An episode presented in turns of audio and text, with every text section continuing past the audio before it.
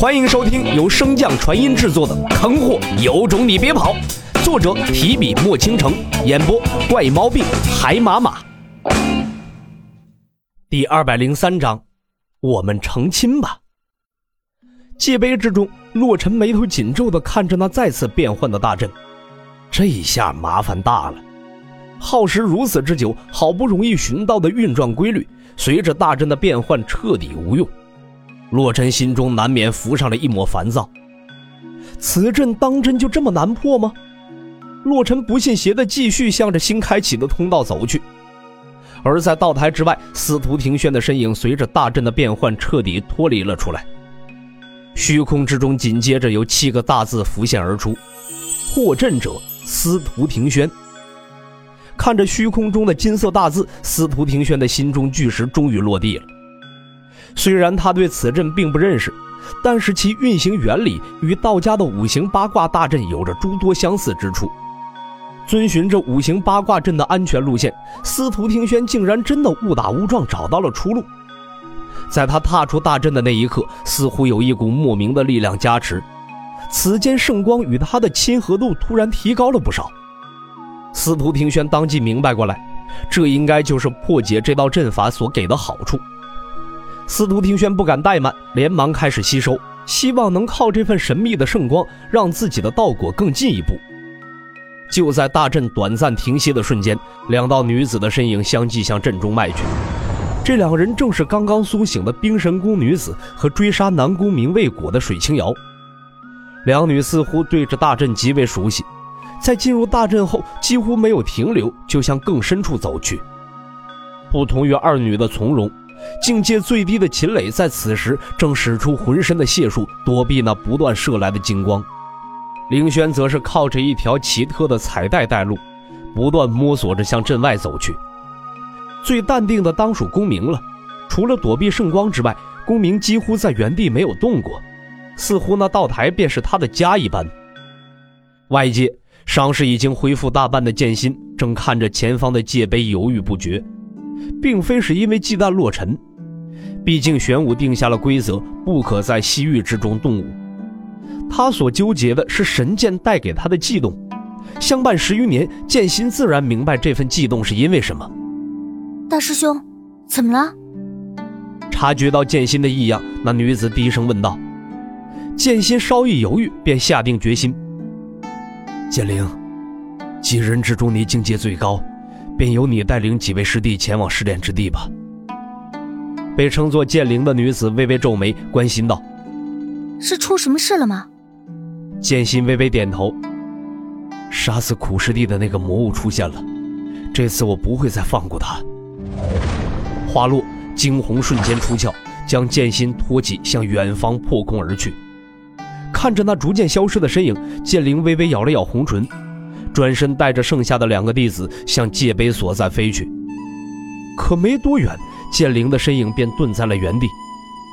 后方的二人看着那亭亭玉立的身影，轻声道：“师姐，你便随大师兄一起去吧，他更需要你，我们可以照顾好自己的。”剑灵转身对着二人微微点头：“万事小心。”随着道台之上的大阵再次变换。两道新名字同时出现在了司徒庭轩之后，公明、凌轩。再次破阵无果的洛尘看到那极为刺眼的“公明”二字，心态当即爆炸了，不管不顾的便朝着虚空破口大骂。所幸洛某人的这次无能狂怒，误打误撞的招来了身在不远处的冰神宫女子。骂一顿就能出得去了？洛尘看着不远处那道倩影，顿时愣在原地。这见面方式似乎那有些尴尬呀。冰神宫女子见到洛尘那副呆滞的模样，忍不住掩嘴轻笑。那本就极为出众的容貌，再配上这俏皮的动作，一时间竟把洛尘看得有些入迷了。哎，你走不走？再磨叽，我可要走了啊！女子娇羞的声音将洛尘唤醒。洛某人颠颠的向着冰神宫女子所在跑去。嗨，妖女，你能破这阵法？你叫谁妖女呢？洛尘看着女子那因为羞怒而微微泛红的可爱双颊，忍不住打趣道：“你又没告诉我名字，我便只能找些你独有的特征给你起个名字了。”女子不解地问道。那为什么是妖女？因为你漂亮的和妖精一样，所以就叫你妖女呗。你，哼，我叫冰璃墨，以后再叫我妖女，小心我就……洛尘一把抓住冰离墨指向他的手指，不怀好意道：“就怎样？就就揍你！”洛尘立马变脸，装出一副无辜的模样。哎呀，忘恩负义呀！帮人家清除魔气，差点把自己搭进去，没想到人家还要揍我，命苦啊！冰离墨一把捂住洛尘的嘴：“你别瞎说，我那只是是气话。再说了，被魔气侵袭的是公明师兄，又不是我。”解释完之后，冰离墨似乎发现了两人之间的动作太过于暧昧。连忙收回玉手，向后退去。洛尘则是不依不饶：“既然是气话，那以后我便叫你妖女了。嗯，只属于我一个人的妖女。”“嘿，谁是你一个人的了？”洛尘一脸不明所以。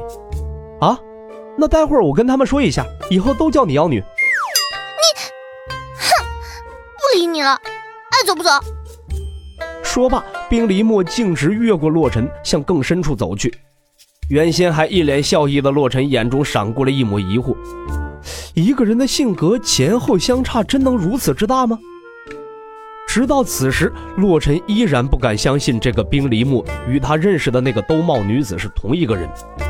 可是刚才故意说错的试探之语，这女子也很快便反应了过来：“你再不来，我可真要走了。”“哎，来了。”洛尘应道一声，便向着冰离墨走去。反正这破阵自己也破不了了，结果好一点或者更差一点又有什么关系呢？等洛尘再次追上，冰离墨才低着头轻声道：“之前的事，谢谢你了。若不是你替我扛下天劫，恐怕……”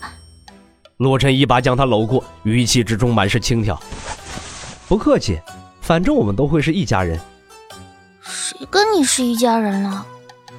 女子虽然嘴上拒绝，但却并未挣脱洛尘。洛尘装作不经意的道：“渡劫之前，我为了疗伤时把你看光了，这对你不公平，所以……”女子闻言，顿时瞪大着双眸看向洛尘，眼神之中满是惊愕和不知所措。洛尘顿时就明白过来了，这女子的确是真的，并非是那男童所变，随即补救道。啊，我也并非有意而为之。你的身体当时已经无法再继续承载道果，我若不施为，等道基崩坏，只怕是神仙难救啊！冰离墨闻言，一头扎进洛尘的怀中。是我误会你了，对不起。洛尘嘎笑一声，无无碍，你理解就行。嗯，那回去后，我便和母后说一下，我们成亲吧。哈？尼玛，玩大了！本集播讲完毕，感谢您的收听。如果喜欢，可以点击订阅哦，关注本账号还有更多好听的内容。还不快动动你的手指头！